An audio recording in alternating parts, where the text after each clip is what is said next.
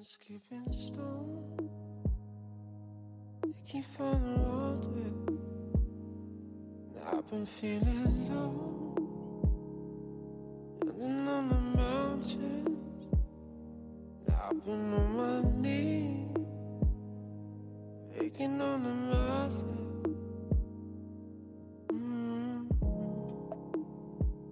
嗨，各位小伙伴们，大家早上好，我是姚老师，欢迎大家来到今天这一期的英语口语每日养成。今天的话呢，我们来学习这样一段对话，依旧呢是来自于《绝望的主妇》第一季第十五集《Desperate Housewives》Season One Episode Fifteen。Don't get me wrong, she's nice, but the truth is, there's someone else. Oh, are you going steady? Well, don't get me wrong. She's nice. But the truth is, there's someone else. Oh. Are you going steady? Don't get me wrong, she's nice, but the truth is there's someone else. Oh, are you going steady?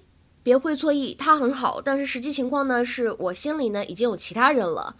哦，那你们关系确定了吗？Don't get me wrong, she's nice, but the truth is there's someone else.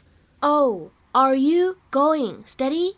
在今天这段台词当中呢，我们有不少的发音技巧需要注意。首先呢，我们来看一下开头的位置，Don't get me 当中呢，前两者有完全失去爆破，而后两者当中呢有不完全失去爆破，所以读起来的话呢，就会变成 Don't get me，Don't get me，Don't get me。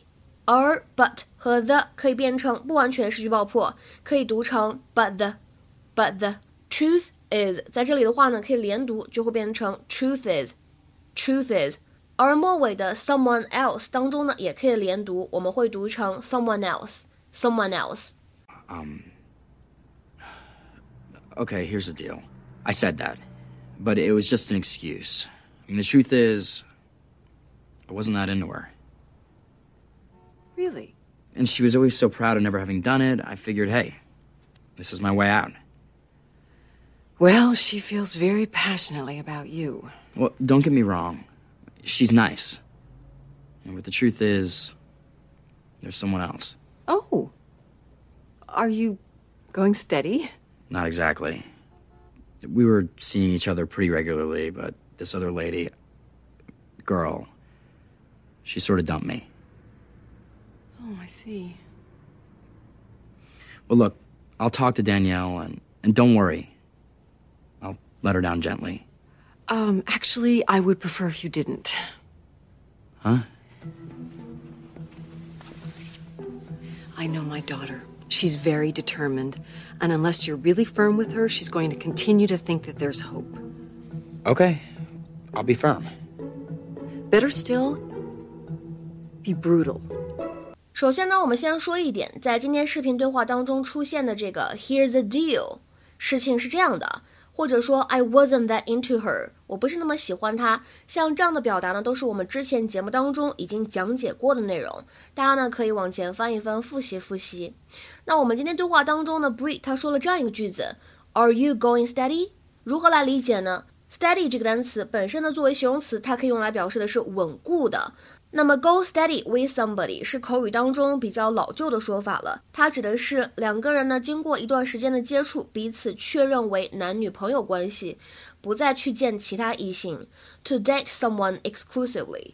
比如说，they've been going steady for a year now，他们确定关系呢有一年了，they've been going steady for a year now。再比如说，don't ask her out，she's already going steady with Bobby。 你可别再约她出来玩了，她呢已经跟 Bobby 确定男女朋友关系了。Don't ask her out. She's already going steady with Bobby. 那么在口语当中，如果你说的是 go steady on something，前面的开头是一样的，但是后面如果是 on something，它的意思呢就完全不一样了。我们说这样的一个动词短语呢，它表示的意思是悠着点来，不要过度使用某个东西，go easy on something，或者说 to not use too much of something。比如说牛奶，你可悠着点喝啊，Dan。那是我们的最后一瓶牛奶了。Go steady on the milk, Dan. That's our last bottle. Go steady on the milk, Dan. That's our last bottle. 那我们今天视频对话当中呢，还有另外一部分值得学习。我们来看一下这样一段对话：Okay, I'll be firm. Better still, be brutal. 好吧，我会很坚决的。 最好呢是能够再残酷一些。 Okay, I'll be firm. Better still, be brutal.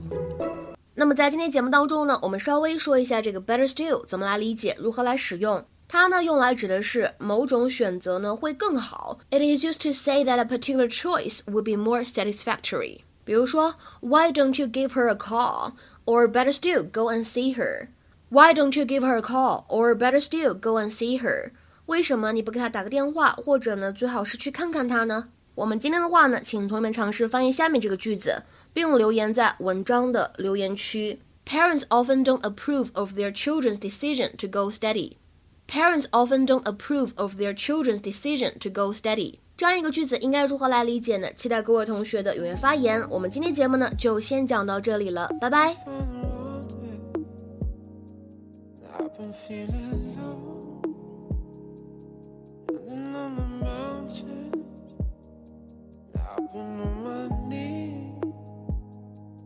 Picking on the muffin